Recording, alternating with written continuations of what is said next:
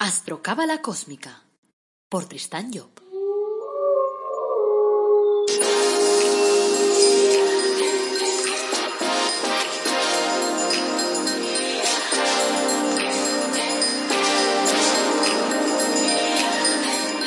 Astrocábala Cósmica, episodio 46. Te brindo una calurosa bienvenida a Astrocábala Cósmica, el programa en el que hablamos de astrología cabalística y de cábala y además lo hacemos de una forma amena, directa, comprensible de aplicar todos los días. O sea que intentamos que sea práctica.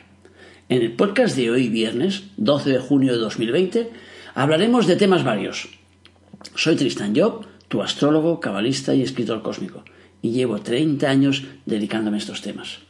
Aprovecho como siempre para recordarte que podemos confeccionar tu carta astral, que en la página web tristanjob.com tienes un apartado que se llama carta astral, y ahí te vienen tres opciones la carta astral cósmica. Y es como este podcast, pero en realidad tú serás la persona famosa en este caso. Y entonces te grabaré sobre tu película y tal.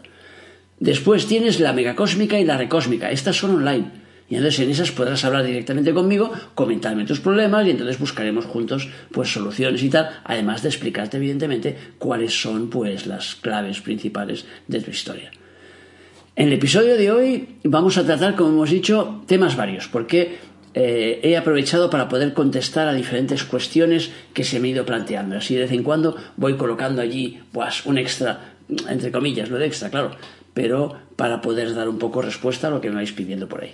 Entonces, antes de abordar el tema de hoy, quiero recordar también que en el Árbol Dorado Academy, esa otra página web que tenemos, tenemos ahí cursos gratuitos. Y además tenemos productos de crecimiento personal como el Árbol de la Vida personalizado, que es absolutamente único en el mundo mundial. No encontráis nada igual en todo el mundo. Y además están los ángeles de la cábala que os marcan también pues cuáles son los programas que tenéis ahí escritos a cada planeta. un tema interesante. Bueno, el primer tema que vamos a tratar hoy se llama la independencia. Dice, empezó a preocuparse de verdad el día en que descubrió que la esperanza huía en retirada. Cuando sus padres, con aire serio y molesto y casi furibundo, la invitaron a resignarse con lo que tenía. La vida es así, hija mía. Dios reparte las cartas y debes aceptar las que te han tocado. Algo en su interior se reveló y a partir de ese preciso instante empezó a soñar con la independencia. Cuando la conocí, Agustina era todo menos resignada. Hija, esposa y madre. Arrastraba una vida complicada, capeando con mayor o menor destreza un temporal que a ratos pues eh, arreciaba con demasiada fuerza. Aún recuerdo el brillo de sus ojos cuando le expliqué que ella era la guionista de su propia obra. Por fin, Dios mío, Dios mío, Dios mío. Llevo tanto tiempo esperando que alguien me diga que la vida es algo más que puedo cambiar las cartas que me han dado, que lo que decían mis padres no era verdad. si tuviera que definir a Agustina, diría que es una mujer que ha estado luchando siempre por su independencia. Primer acto de su revolución lo escenificó buscando un hombre como trampolín para marcharse de casa de sus padres, y lo consiguió. Pero después de casada se dio cuenta que había cambiado un yugo por otro. Un año y medio después llegaba Teo, con pañales, biberones, desvelos. Cuando todo señalaba que podía relajarse un poco, se apuntó a la fiesta Ana. Más cuidados, más mimos, más desvelos. Aparcó su trabajo unos años, lo cual cuartó todavía más su independencia a sus ojos, claro. Cuando nos conocimos, a Agustina le estaban sonando las alarmas. Tenía la impresión de que se le estaba pasando el arroz. Cada vez veía más lejos la posibilidad de alcanzar su independencia. Para ella era como si fuera un galgo que persigue la liebre artificial en el circuito. Y claro, nunca la alcanza. El problema de Agustina es tristemente común. Buscamos fuera algo que no hemos consolidado en el interior.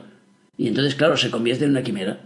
O sea, es imposible que tu cuerpo asimile el hierro que ingiere si no tiene hierro. Para alcanzar una independencia externa es preciso que primero se haya formado en nuestro interior, que las circunstancias que vivimos nos vayan llevando a ello. Por lo tanto, lo exterior acaba siendo un reflejo de lo que, está sucediendo en nuestro interior. O sea, ser independiente significa, en cierto modo, ser autosuficiente. Lo cual, claro, nos lleva a disponer de una carga media de autoestima, porque a este precioso carburante, ya sabéis, si me habéis escuchado dos veces, que yo lo llamo la gasolina del alma porque sin él nos resulta imposible avanzar. Del mismo modo que el coche sin gasolina no se mueve. Sin autoestima tendremos tendencia a dejarnos arrastrar por el jefe, por los amigos, por el gurú de turno, por las circunstancias, por la sociedad, por lo que sea. Y siempre estaremos echando la culpa, claro, al, al maestro armero, como decían antes, o sea, al de fuera. Para alcanzar la independencia, lo primero es dejar precisamente de echar la culpa de todo al que está fuera. Por lo tanto, es tiempo de tomar las riendas de tu vida, porque eso es lo que representa la independencia, tomar decisiones, sabiendo que cada movimiento que realices ahora en el presente marcará una historia en tu futuro. Si, por ejemplo, te dedicas a insultar al prójimo porque no piensa como tú, en el futuro te encontrarás a alguien que te insulta, sin ni siquiera conocerte. Ahora pregúntate, ¿tienes independencia en algún área de tu vida? ¿Manejas tu realidad o tienes la sensación de ser un títere, un guiño de la vida? Si así fuera, recuerda que puedes ser dueño de tu realidad en cuanto lo decidas. No me vengas con el rollo de que las circunstancias, de que la realidad, de que como decían los padres de esta mujer, pues las cartas te han sido dadas de esa manera. Sí, la vida te da unas cartas, evidentemente, pero el asunto está en cómo las juegas. Si tú, por ejemplo, has jugado alguna vez al póker, te darás cuenta que en el póker hay mucha gente que gana sin tener cartas. Simplemente con lo que llaman un farol, es decir, jugando con lo que tiene. Y a lo mejor tiene una simple pareja y está ganándole a uno que tiene un full, porque el otro no ha sabido manejar bien sus cartas y, esa persona sí. Entonces, todo va en función de cómo manejes esas cartas. Las cartas que te dan son unas. Después, tampoco quiere decir que las cartas que te den tengan que ser las únicas. Tú ya sabes que te puedes descartar. Estás jugando y te dices, venga, dame dos. Sueltas dos cartas y te dan dos más. En la vida funciona exactamente igual. También te permite la vida descartarte. No puedes descartarte de todas las cartas, porque te las han dado por alguna razón. Tienes que trabajar con una base. Pero puedes descartarte de algunas a medida que tú realizas aquello que te tocaba realizar y por lo tanto pasar al siguiente nivel. O sea, la independencia se basa en ti, en cómo tú manejas tu vida y sobre todo en cómo manejas tu libertad. Primero tu libertad interior y después tu libertad externa. Y después recuerda que, claro, si tú no das libertad a los que están a tu alrededor porque los quieres atar a ti, porque te apegas a ellos, tampoco vas a conseguir libertad tú. O sea, tenemos que entender que la película esa de la libertad es muy cuca y por tanto no puedes conseguir la libertad si tú no das libertad. Ahora, claro, cuanto más libertad das al otro, más posibilidad tienes que se le escape de las manos. Claro, ese es el juego de la vida. Pero claro, si tus relaciones se basan en el hecho de que tú tienes al otro enganchado a la pata de la cama, esa relación no se aguanta. Aguantarás 10 años, aguantarás 20, aguantarás 30 y petará, seguro, porque la otra persona se acabará cansando. O sea, no puedes mantener a alguien ligado a ti siempre. La única forma de poder mantener a la persona contigo es que realices una historia en común. No una historia de apego y de enganche, sino una historia en la cual tú des y el otro te dé. Y sobre todo una historia en la cual des libertad. Y a partir del momento que des libertad, a ti te darán automáticamente libertad. Luego tendrás que aprender a manejarla, porque no es fácil. La gente cree, no, yo quiero libertad, quiero libertad. Sí, sí. Y cuando te da libertad, ¿qué haces con ella? Entonces, claro, es... Bueno, vamos al siguiente tema. ¿Cómo salir del caos? Dice, mi vida es un desastre. Convivo con alguien en el más puro sentido de la palabra. Pero me invade la sensación que formamos parte de realidades distintas. Para formarte una idea, imagina la diferencia existencial que puede haber entre un habitante de Bombay y uno de Viena.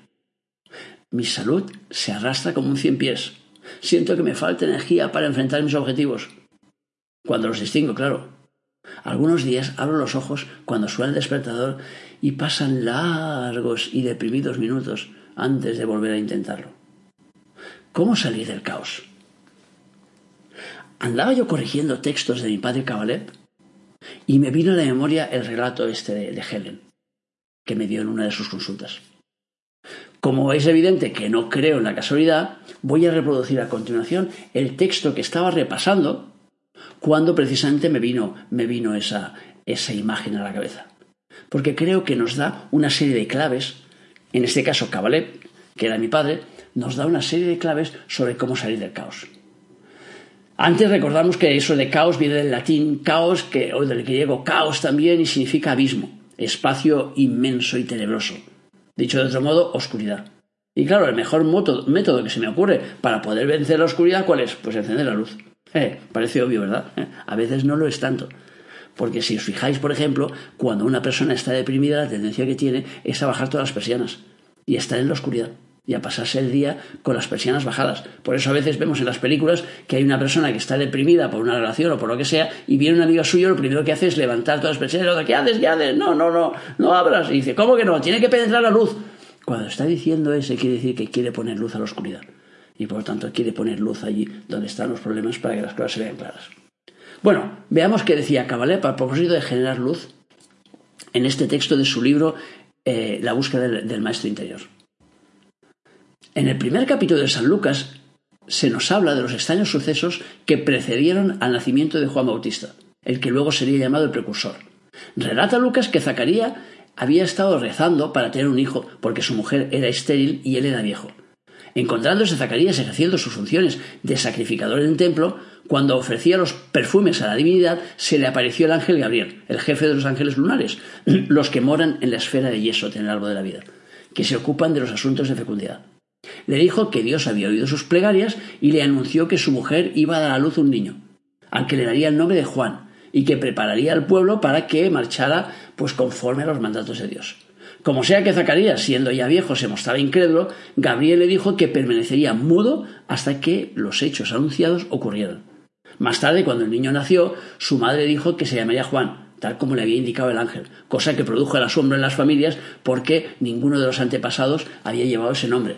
Y acostumbraban en la época, y siguen acostumbradas aquí todavía muchas familias, a ponerle el mismo nombre al padre, al abuelo, al hijo, al nieto y al copón divino. O sea, ¿Qué significa este episodio? Nos dice Cabaret. En esas palabras encontramos descrito el proceso de elaboración de la personalidad crística en su fase final. El nacimiento espiritual es el objetivo supremo de toda vida humana, y para que pueda producirse, primero debe haber en nosotros una voluntad de despertar, que serían en este caso los rezos de Zacarías, de empezar a ver y a vivir la vida desde una perspectiva distinta. Después se debe experimentar en nuestra naturaleza interna un gran cambio, es decir, pasaremos de la esterilidad a la fecundidad, de la vejez a la juventud. Para eso será preciso procurar que la tendencia que hasta entonces ha estado dominando en nosotros y administrando la fuerza de voluntad, pues enmudezca. O sea que, para dejar su voz a ese niño que tiene que nacer. Un niño que no será aún el esperado, sino que preparará el terreno a otra tendencia, la que permitirá después, pues, poder seguir adelante. Esa es una de las razones por, las cual, por la cual en numerosos templos y corrientes esotéricas el adepto, cuando recurre a la senda espiritual, cuando está en el despertar de esa senda espiritual, debe pasar por una fase de silencio. Cuando estamos sumergidos en la vida diaria resulta difícil realizar esa fase de silencio. Pero tenemos herramientas que nos ayudan. La meditación, por ejemplo, la relajación. Si les dedicamos unos minutos diarios, pues estaremos dando vida a ese Juan en nuestro interior que recordemos no es más que una tendencia, no estamos hablando de un personaje físico. Los perfumes que nos dice que ofrecía Zacarías representan los actos sublimes, los actos capaces de hacernos mejores personas. Hablamos de esos pequeños cambios que facilitan nuestra conexión, que atraen a nuestra vida luz, pues por ejemplo las relajaciones, las meditaciones, las oraciones, las lecturas que nos ayudan a elevar las vibraciones, la música que nos relaja o que nos inspira, el dejar de ver imágenes violentas, telediarios, eliminar o, reducir al máximo pues, el consumo de alcohol o de tabaco. Cuando estos actos se producen, cuando se han repetido una y otra vez como si fuera un ritual, entonces eh, esas buenas acciones, entre comillas, se multiplican. Y entonces algo cambia en nosotros. Y nuestra vieja naturaleza deja nacer a ese niño, que es el cambio que nosotros habíamos esperado. Entonces, ¿cómo salir de caos? Pues con pequeñas acciones diarias que vayan encendiendo la luz de nuestra vida. Eso es lo que nos proclama Cabalet y que mi amor en más de 30 años compartiendo experiencias es lo que intento probar y rubricar palabra por palabra. En el momento de, estar transmitiendo esto estoy leyendo, estaba leyendo un relato de Vargas Llosa, eh, El paraíso en la otra esquina, y cuya protagonista curiosamente se llama Flora Tristán, cosas del azar. Y este relato me lleva a pensar que siempre buscamos en la otra esquina, pensamos que el de enfrente tiene lo que nosotros queremos. Y por lo tanto quizás sea hora de darnos cuenta de que ese paraíso que buscamos fuera está en nuestro interior. Por lo tanto tenemos que dejar de dar tantas vueltas buscando conseguir lo que tiene el otro. Porque lo que tiene el otro es su realidad, es su película, no es la nuestra. Por lo tanto nos tenemos que desconectar ya de una santa vez de la película del otro. El otro no existe. el otro es una proyección nuestra. Por lo tanto, tenemos que centrarnos en lo que nosotros queremos hacer en nuestra vida y actuar en consecuencia. Pero ya digo, para darnos cuenta de lo que tenemos que hacer en nuestra vida, primero tenemos que, quitar allí, pues como desbrozar, como el, el, príncipe allí en la Bella Durmiente, que para poder llegar al castillo donde está la Bella Durmiente tiene que ir desbrozando el camino. Pues entonces eso es lo que tenemos que hacer en nuestra vida. Pero claro, para desbrozar ese camino, ¿qué tenemos que hacer? Conectar con nosotros. Y para conectar con nosotros, primero tenemos que desconectar de todo lo que nos hace daño, de los programas basura, de los telediarios, de todo eso que nos baja hacia abajo y que nos hace creer que la realidad es la chunga esa que nos presentan. Y después tenemos que empezar a entrar en otra dinámica que es la de escucharnos a nosotros. Y por tanto la de meditar, la de conectar, la de coger espacios para estar tranquilos, poderte sentar en tu sofá y decir, venga, voy a sentarme diez minutos sin ningún ruido, sin ninguna historia, sin pensar en nada sí, a veces me dirás, bueno, y si yo tengo familia, si tengo hijos pequeños, no puedo hacerlo. Sí puedes hacerlo. No puedes hacerlo cuando estás en medio de la vorágine. Evidentemente no.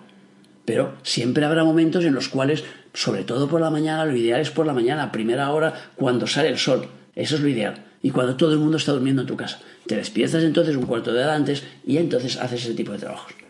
Y en eso casi todo el mundo puede hacerlo. Al límite, si no, te diría, cógete entonces el ratito al final del día. Cuando otra vez se va todo el mundo a dormir, entonces te coges tus 10 minutos. Pero de una forma o de otra, tienes que tener ese espacio para ti. Porque si no coges ese espacio para ti, entonces, claro, no vas a conseguir eh, hacer limpieza. Y por tanto, no vas a conseguir poner luz en tu oscuridad.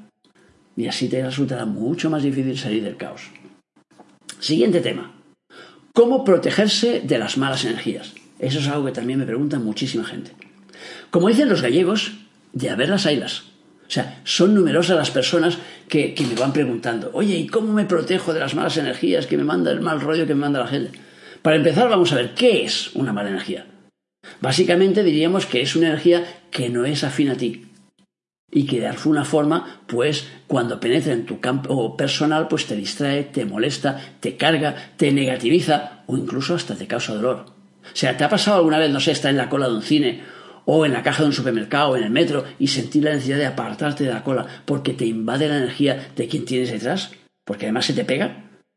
O tener una persona en tu entorno que es muy negativa y cada vez que hablas con ella te debilitas. A mí desde luego sí, más de una vez. Si eso de entrar en una tienda y encontrarme que me empieza a coger un dolor de cabeza bestial y tengo que salir por patas, eso también me ha pasado. No solo en tiendas, sino en diferentes sitios.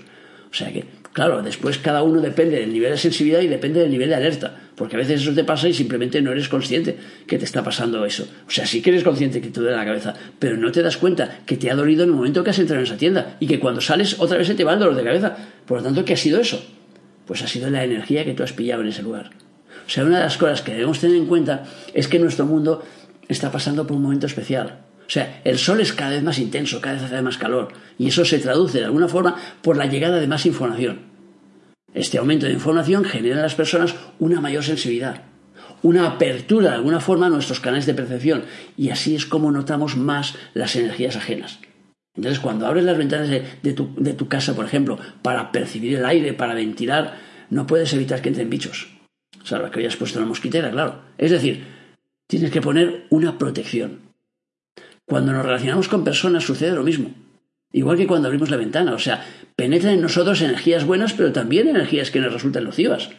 Y no es forzosamente porque esas personas tengan mal rollo, porque sean mala gente, sino simplemente porque vibramos a una intensidad distinta. O sea, ¿te ha pasado, por ejemplo, alguna vez estar hablando con alguien en persona o por teléfono y al acabar la, conversación sentiste mal, sentiste cargado? No sé, ¿has oído alguna vez la expresión esa de esa persona es tóxica para mí? Seguro.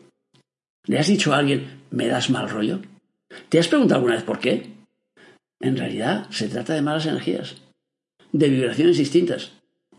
Una amiga muy sabia, me acuerdo que me contó una vez que la, iban a operar. Y entonces, y me dijo, según sus palabras, ¿eh? dice, me van a operar y sé que vas a querer venir a verme al hospital, pero voy a rogarte que no lo hagas. Sé que tu visita me haría bien, pero le he pedido a mi familia que no vengan a verme, porque sé que después de la operación voy a estar débil y no quiero que me transmitan su negatividad. No quiero que me debiliten más. Pero por otro lado, claro, si se enteran que tú has venido a verme, se enfadarán conmigo. Pues no la visité, no fui a verla. O sea, entendí perfectamente su argumento. Y eso pasa muchas veces cuando estás débil, estás en un hospital y tal, estás mal y te viene un familiar con todo el buen sentido, entre comillas, la buena intención del mundo, pero te viene a explicar, pues sí, oye, he visto uno aquí al lado cuando venía y tal y cual, que tenía lo mismo que tú y se murió. O te he visto a uno que le faltaba un trozo del brazo y tal y cual porque tenía azúcar como tú y entonces le tuvieron que cortar el brazo entero. Y dices, qué alegría, qué emocionante. ¿Cómo me gusta sentirme débil aquí? Me acaban de operar, está hecho polvo y que me vengan a explicar las desgracias ajenas. Eso es que me pone que ni te imaginas. Pero claro, es algo natural. La gente es así porque estamos viviendo en un mundo al revés. Y en lugar de venir a explicar las cosas más bonitas que se nos ocurran, las más divertidas, para poder subir tu estado de ánimo, porque eso te genera defensas naturales, pues te hacen al revés. Y ya digo, no lo hacen con mala intención, es que no saben más. Muchas veces lo que recibimos de los demás o del entorno es inconsciente. O sea, por eso digo que no lo mandan con mala fe, sino que transmiten lo que tienen. Pero claro, eso no significa que no tengamos que protegernos. En este podcast voy a proponerte un par de formas de protegerte de las malas energías, que puedes utilizar juntas o por separado. Debes comprender que para que la energía ajena te penetre es necesario abrir la puerta, del mismo modo que para que entren los bichos tienes que abrir la ventana. Por eso la mayoría de las protecciones pasan por elevar el tono de vibración, lo cual equivale como a cerrar la puerta con llave. O sea, comer, por ejemplo, de una forma equilibrada, evitar telediarios, como hemos dicho, o programas que emiten negatividad, eh, minimizar las bajas emociones, como el odio, el rencor, los celos, eso evidentemente ayudará mucho a elevar tus, vibraciones. El primer paso es quitarse encima las miasmas, o sea, las que ya has cargado, es decir, de alguna forma limpiarte. Un buen sistema, por ejemplo, que yo utilizo para purificarse, es eh, colgarte, por ejemplo, si tienes a mano, colgarte una sunjit. Sunjit es un mineral muy especial y que lo que hace es, de alguna forma, eliminar energías nocivas. Entonces, si tienes la sunjit, bien. Y si no tienes una sunjit, pues puedes imaginar que te sitúas bajo una ducha de agua de sunjit y que a medida que cae esa agua va penetrando en cada una de tus células y va limpiando todas las miasmas que encuentre a su paso. Eso lo ideal sería hacerlo por la mañana cuando te duches, porque la mañana siempre es el mejor momento para ducharse, porque entonces es cuando te despejas. La ducha es algo que despeja y que recarga de energía, mientras que el baño, por ejemplo, es más para realizarlo por la noche, porque el, baño es algo más relajante. Después de la limpieza ya estás a punto para la protección. Entonces empiezas por imaginar que te calzas, por ejemplo, un traje de oro, una chaqueta y un pantalón de oro. El oro es un mineral inalterable y te ayudará a elevar tus vibraciones y a sacar lo mejor de ti. Luego imaginas que te sitúas dentro de 12 triángulos concéntricos. El más grande es el que se coloca en el suelo y los demás van siendo más pequeños y están ligados entre sí y se van levantando pues como una espiral, cubriéndote por completo. Entonces imaginas que el último triángulo de arriba, el doceavo, el pequeño se cierra para que la protección sea completa. En las paredes externas de esa especie de cono, entonces formado por triángulos, imagina que pones espejos para que la energía que venga hacia ti salga rebotada. De esta forma estás realizando el círculo completo. Limpieza, elevación energética y protección. Y todo eso lo tienes que hacer a través de la imaginación. Cuanto más clara sea la imagen que tú te hagas de aquello, mejor. Normalmente eh, es suficiente con realizar esos trabajos una vez al día, pero cuando suceden a veces acontecimientos que te descolocan emotivamente, entonces lo mejor es repetirlos. ya sé que eso te puede sonar cósmico, pero el asunto es siempre el mismo y lo repito muchas veces, no tienes que creerte una sola palabra de lo que digo. Ahora, la cuestión no está en que te lo creas, está en que lo pruebes. Si tú lo pruebas y te pones ese traje de oro y sientes que estás mejor y justo hablas con aquella persona que te descargaba la energía y ese día no te la ha descargado, te has quedado igual de a gusto, igual de bien, no ha conseguido esa persona enchufarte su negatividad y te has quedado ahí en tu punto, entonces dices, esto funciona. Si lo haces durante unos cuantos días y ves que no tienes ningún resultado, déjalo, es que no es para ti. Ese es el juego de la vida. el juego de la vida no está en creer. Como mi hijo un día que le di unas unchitas estas para ponerse y dice, papá, me duele el estómago. Y entonces digo, toma, ponte una sunjit cariño en el estómago y te, la enganchas así con, un trozo de cero y tal. Y el chico me mira y me dice, un chaval ya, eh, os estoy hablando cuánto tenía. Tenía el chaval, debía tener como 22 años o algo así. Y entonces me, me dice, papá, es que yo no creo en eso de la sunjit. Yo me lo quedé mirando y le dije, cariño, el juego de la vida no está, la gente no se divide entre los que creen y los que no creen, sino que yo la divido entre los que prueban y los que no prueban. Así que ponte la huevao se la puso y al cabo de 10 minutos y ya no dolía. O sea, pero ese es el juego. O sea, si te funciona, te funciona. Y si no te funciona, no te funciona. Pero si no lo pruebas, ¿cómo lo vas a saber? Es que yo no creo, me importa un bledo. Si es que no está la película para que creas o no creas, es que da lo mismo. La cuestión no es creer, la cuestión es probar. Porque probando es como te darás cuenta que la cosa te va o no te va. Y sabrás hacia qué lado tienes que ponerte. Ahora, que simplemente digas, es que yo no creo en eso, y ya está. Claro, es como la gente que viene y dice, yo no creo en la astrología, pero has estudiado y dice, no, entonces, claro, ¿cómo vas a creer? No es una cuestión de creer, es una cuestión de saber. Por lo tanto, estudia la astrología en profundidad, intenta enterarte cómo funciona, mira cómo funcionan los signos y después hablamos. Pero claro que me digas, no, es que la astrología es una tontería, es que no sirve para nada porque yo no creo. Pues besitos para ti. Pero claro, no se trata de creer o no creer. O sea, yo no creo en la astrología porque me haya vendido mi padre y me ha dicho, chico, la astrología es muy buena. No, es porque la he estudiado, es porque la he trabajado, es porque llevo 30 años trabajando con gente y veo los resultados. Y entonces al ver los resultados, pues ya no es una cuestión de creer, es una cuestión de saber, que es distinto. Bueno, siguiente punto, solucionar problemas. A menudo hemos oído aquello de que nos movemos en un universo dual, que nos balanceamos entre el blanco y el negro, arriba, abajo, dentro, fuera, felicidad, tristeza, día, noche. Visto el contraste, entonces ¿de qué se trata? Se trata de poner luz en la oscuridad. Si queremos solucionar problemas, la luz es lo que nos permite ver, que es lo que decíamos antes. Así que en el ámbito simbólico se traducirá la luz por comprensión. Y a menudo esa va a ser la principal clave para poder salir del problema. Así que podríamos decir que cuando estamos pasando por una situación difícil, es decir, por una zona oscura en nuestra vida, tenemos que ponerle luz. Claro, es evidente que si comprendiéramos a la primera lo que sucede, pues ya está, le pondríamos remedio enseguida. Entonces, claro, si no podemos activar enseguida el modo comprensión, probemos entonces con el modo luz. O sea, a ver, si definimos un poco eso de modo, diríamos que es como un sistema de focalización de la conciencia, que nos tiene que llevar a concentrarnos en una visión concreta en una forma de ver y de centrar el asunto. O sea, yo puedo ponerme en un modo determinado de forma consciente o de forma inconsciente. O sea, pongamos un ejemplo, cuando te enamoras de alguien, pues te pones, por ejemplo, de forma inconsciente en modo enamorado. Y eso hará que te focalices y que focalices tu atención en las virtudes de la persona que quieres, sin darte cuenta ni prestar demasiada atención a sus defectos. Entonces podemos decir que el modo es como una especie de conciencia láser que nos lleva a focalizar en una cuestión. Entonces lo ideal es que seamos capaces de ser conscientes del modo que estamos utilizando. O sea, se trata de decidir ponernos en un modo de aprendizaje cuando, por ejemplo, estamos leyendo algo interesante, o en el modo plancha cuando estamos planchando, o en el modo escucha cuando estamos escuchando. Se dice rápido, ¿verdad? Pero ahora de verdad, ¿quién lo hace? O sea, que cuando estás hablando con alguien lo que quieres es dar tu opinión, no escuchar al otro. Por lo tanto, no estás en modo escucha. Cuando estás planchando, lo que piensas es lo que vas a hacer para comer, o el trabajo que vas a hacer a continuación, o lo que te toca después, o lo que sea. No estás en modo plancha. Cuando estás leyendo, no te centras en por qué estás leyendo. Porque puedes estar leyendo para poder aprender, puedes estar leyendo para, para divertirte, puedes estar leyendo para ampliar conocimientos, para distintas cosas. Por lo tanto, hay que colocarse en el modo eh, exacto que nosotros queremos. Pero bueno, volvamos al tema de cómo solucionar problemas. Cuando tenemos un conflicto, tenemos que ponernos en modo luz. Significa que es preciso buscar la forma de aumentar nuestra frecuencia vibratoria, porque así generaremos luz. Y al hacerlo, se iluminará nuestro problema y encontraremos más fácilmente la solución. Esto, en cierto modo, también representa el saber ver las cosas desde la distancia, el ampliar. Por eso la primera cosa cuando tenemos un problema es salirnos de la emoción que genera el problema.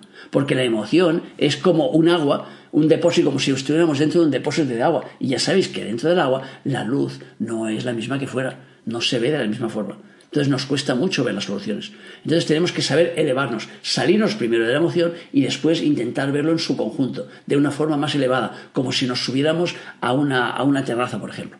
Y al hacer eso, entonces veremos cómo eh, la visión que nosotros tenemos sobre esa película se aumenta.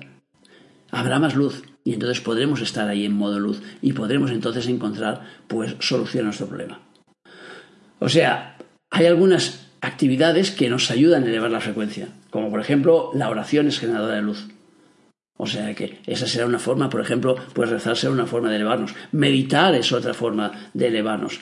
Escuchar música, por ejemplo, como la del Michel Pepe, que os, sugiero que, os la escuchéis. Es una, música angelical, preciosa, y encontraréis ahí su canal en, en YouTube y tal. O sea que vale la pena. Por otro lado, cuando nos ponemos en modo luz, debemos evitar en todo lo que podamos rebajar nuestra frecuencia. Y entonces tenemos que intentar evitar las discusiones, las series o las películas violentas, las comidas copiosas o con muchas especies, evidentemente los telediarios, lo digo siempre, o los programas basura, porque todo eso baja nuestra frecuencia. Cuanto más baja sea nuestra frecuencia, menos capacidad para solucionar problemas. Otra forma de aumentar nuestra comprensión es también pues seguir un curso de crecimiento personal, por ejemplo, como el que estamos dando eh, gratuitamente en estos podcasts. Pues eso. O sea, buscar algo que nos eleve, que nos lleve a una visión superior de las cosas. Eso nos ayudará. Bueno, como último vamos a tocar eh, un tema que me parece también interesante, que es el del pentagrama. O sea, ¿quieres alcanzar el conocimiento y a través de la sabiduría? Para conseguirlo debes recorrer los cinco caminos del pentagrama, es decir, la estrella de cinco puntas. O sea, si queremos hablar de un símbolo que represente el máximo desarrollo espiritual y personal, tenemos que nombrar el pentagrama, esa estrella de cinco puntas. O sea, la Cábala nos cuenta que nuestra evolución se ha desarrollado en cuatro fases representadas por el nombre de Jehová que se desglosa en cuatro letras del código hebraico. O sea, eso, el alfabeto es, el, código ese hebraico es con lo que se escribió en la Biblia. O sea, ese libro que relata pues el Génesis del ser humano. Y lo hemos explicado este tema de una forma bastante amplia en el podcast número 3. Las letras, resumiendo aquí, Yod, que son esas cuatro letras, una es la plantación, la otra es la interiorización, la exteriorización y el fruto. Así diríamos que todos los procesos de nuestra vida pasan siempre por esas cuatro fases. O sea, que en una relación sentimental lo primero que aparece es la chispa del amor, por ejemplo. Luego el amor arraiga. Después nos juntamos o nos casamos. Y luego, pues el fruto, por ejemplo, pues puede ser tener hijos. Y lo mismo sucederá en cualquier ámbito de la vida. O sea, el ciclo de la vida está formado por cuatro elementos, que están también en cuatro fases, fuego, agua, aire y tierra. El fuego representa el impulso, el agua son las emociones, el aire el pensamiento y la tierra es el sentido práctico, por ejemplo, la plasmación. O sea que dentro de nuestra creación eh, ese Jehová quiso poner 72 instructores que nos facilitan el aprendizaje, como 72 profesores de universidad, son los que llamamos 72 ángeles o genios de la cámara. Entonces el espacio en el que se desarrolla nuestro aprendizaje se llama zodíaco y está compuesto por 360 grados. Y en esos grados nosotros los vamos transitando día a día. O sea, una vuelta completa al zodíaco, pues decimos que es un año. O cuando el Sol vuelve a transitar en el mismo grado donde estaba cuando nacimos, pues lo llamamos cumpleaños. Entonces tenemos 72 instructores y 360 grados. Así que cada uno de esos instructores pues abarca 5 grados. 5 multiplicado por 72 nos dará 360. Por lo tanto, la película estará dividida en 5 rondas. La primera ronda corresponde a Yot o al fuego, o sea, al arranque. La segunda sería G, el agua o la interiorización. La tercera sería el Vav, el aire o la exteriorización. La cuarta sería el G, la tierra o el fruto. Y la quinta ronda es la quinta esencia, que es la plasmación de lo aprendido en las cuatro anteriores. De esta manera tendremos que cada año realizamos el mismo recorrido por las cinco rondas. Los primeros 72 días grados plantamos, los segundos interiorizamos, los terceros eh, asimilamos lo plantado, o sea, exteriorizamos hacia afuera, los cuartos pues obtenemos el resultado y en los quintos nos toca espabilarnos y aplicar todo lo que hemos aprendido el resto del año. Eso sería un desglose, digamos, rápido del tema. De esta manera hemos formado el pentagrama, es decir, la estrella de cinco puntas. Para que este pentagrama nos resulte eh, útil y lleguemos a la pues tendremos que recorrer a conciencia cada uno de esos 360 grados y subir lo que diríamos simbólicamente a cada una de esos cinco puntas. Cada uno de esos 72 genios que se activan a, a diario pues nos marcan un trabajo realizado y si lo hacemos de forma aplicada, conseguiremos los conocimientos necesarios para nuestro desarrollo espiritual. Seremos sabios como el rey Salomón. O sea, en la página nuevavibración.com, que dejo también en los apuntes de este programa, pues encontraréis una agenda en el que aparece el genio de día y entonces os indica un pequeño texto de la energía que se mueve todos los días, si os apetece. El pentagrama, entonces, la estrella de cinco puntas, es el símbolo de la aplicación del conocimiento, es decir, representa la sabiduría en su máxima expresión. Bueno, hasta aquí el programa de hoy. O sea que gracias por escucharme, por seguirme, por valorarme en las redes, acordaros de poner el me gusta, de poner comentarios, porque con los comentarios yo me voy enterando si os gusta, si no, me dais ahí vuestro feedback. Es que esto me ha parecido muy pesado, es que esto es muy largo, es que esto es muy corto, es que no sé, que, lo que os apetezca. Y aparte, pues que evidentemente me podéis hacer preguntas. Tenéis ahí mi email también para mandarme si queréis que trate temas determinados, pues también lo voy haciendo. Y bueno, y así pues vamos un poco contrastando. El próximo lunes pues tenemos un nuevo programa de astrología cabalística, o sea que no te lo pierdas. Y para terminar, como siempre, desearte que tengas un día muy feliz. Y que recuerdes nuestro lema, apasionate, vive, cambia.